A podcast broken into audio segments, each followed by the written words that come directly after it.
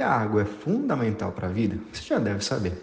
Adaptações fisiológicas visando prevenir a desidratação atravessaram uma série de espécies, incluindo o homem, como mecanismo de sobrevivência. Sem água, os seres humanos podem sobreviver apenas por alguns dias. Para evitar a desidratação, répteis, pássaros, vertebrados e todos os animais terrestres desenvolveram uma rede complexa e sensível de controles fisiológicos para que a água corporal se mantivesse em níveis adequados, especialmente através da sede denominada regulatória ou fisiológica, que provém de uma deficiência hídrica já instaurada no corpo humano. A desidratação atinge o corpo humano em diversas vertentes. No exercício físico, por exemplo, não é incomum que atletas cheguem a perder 10% do seu peso corporal através do suor. Nesse caso, muitos indivíduos experimentam decréscimos em seu desempenho, reduzindo aspectos como resistência e motivação e aumentando outros como fadiga e percepção de esforço. A performance cognitiva também pode ser afetada pela desidratação.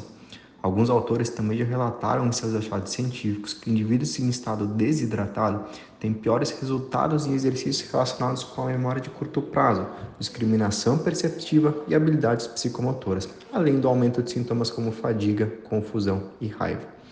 É preciso salientar que durante o verão a perda de água pode ser ainda maior do que em períodos de clima um pouco mais ameno. Ainda que o mecanismo compensatório do corpo humano aumente a sede e possa regular esse consumo de maneira até intuitiva, alguns indivíduos podem não ter a mesma facilidade nessa autorregulação, seja por um mecanismo de feedback fisiológico ineficiente ou mesmo pela falta de hábito nesse consumo de água. Pensando nisso, o consumo de alimentos com uma alta porcentagem de água pode ser um excelente coadjuvante para complementar a quantidade de água a ser ingerida diariamente.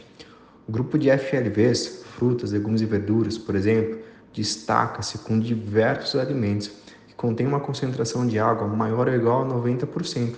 Uma salada com pepino, rúcula, tomate, berinjela e o consumo de uma sobremesa contendo frutas como morango, melão, melancia ou mesmo acerola pode ser um coadjuvante incrível para a hidratação proveniente de água durante o dia.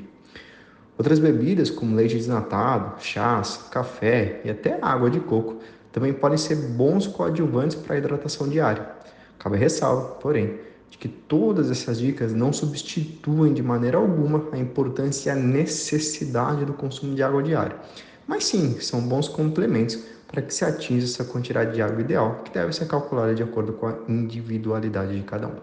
Meu nome é Elias Bacarim e essa foi a dica de hoje para o podcast da Plenitude Educação.